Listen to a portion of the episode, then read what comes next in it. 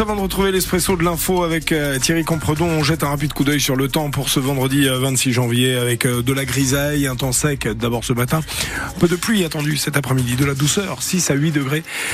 Retrouvez la météo complète juste après l'espresso de l'info présenté par Thierry Compredon. L'actualité en 3 minutes donc Thierry et le début aujourd'hui d'une nouvelle journée de manifestation des agriculteurs. Avec des barrages, des opérations escargots et des blocages un peu partout en France pour réclamer de meilleurs salaires et protester contre une administration jugée trop contraignante. Chez nous, une partie de la 36 sera bloquée à partir de 10h ce matin dans le sens Montbéliard-Belfort entre Bermont et Belfort-Sud. Dans le il y aura notamment euh, Théo Winmer, un jeune agriculteur de 23 ans installé à Villers-le-Lac dans le territoire de Belfort et il manifeste pour la première fois de sa vie. Pour lui, c'est très important.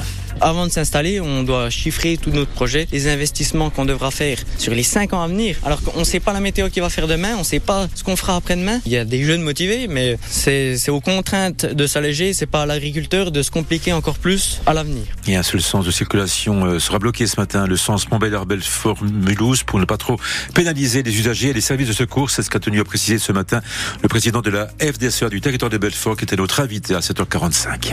C'était attendu. Le Conseil constitutionnel a très largement censuré la loi immigration. Les sages ont retoqué 35 articles sur 86 adoptés en décembre dernier, comme par exemple le durcissement de l'accès aux prestations sociales pour les étrangers, l'instauration de quotas migratoires ou encore le resserrement des critères du recoupement familial.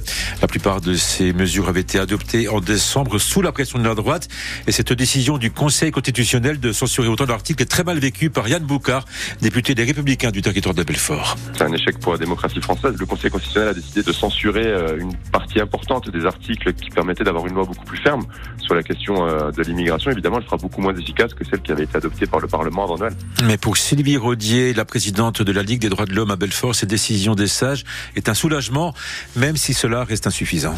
Nous, ce qu'on demande toujours, c'est le retrait complet du texte. Je crains, oui, que le débat qui a été levé là ne soit pas clos. On parle même aussi de référendum, ce qui pour nous serait catastrophique. Pour monter les populations les unes contre les autres, il n'y a pas mieux. Et la plupart des articles censurés pourront en effet être de nouveau proposés dans d'autres textes de loi. Thierry, nous sommes pile à six mois de l'ouverture des JO de Paris. Ce sera le 26 juillet prochain et à l'occasion de cet événement planétaire, la ville de Belfort et le comité départemental olympique ont décidé de s'associer pour faire vivre les JO à tous les Nord franc-comtois et ce grâce à la création d'un club 2024 à Belfort. Une fan zone sera installée derrière le théâtre Granit le, long de la Savoureuse. Stéphane Toucas préside le comité départemental olympique et sportif du département. On sait qu'on est en période de vacances, pour autant, ben, tout le monde ne part pas en vacances, tout le monde n'aura pas la possibilité et la chance euh, d'aller sur place. On souhaitait vraiment ben, voilà, faire vivre à tout le monde les jeux ici. Et cette fan zone sera la seule du Nord Franche-Comté.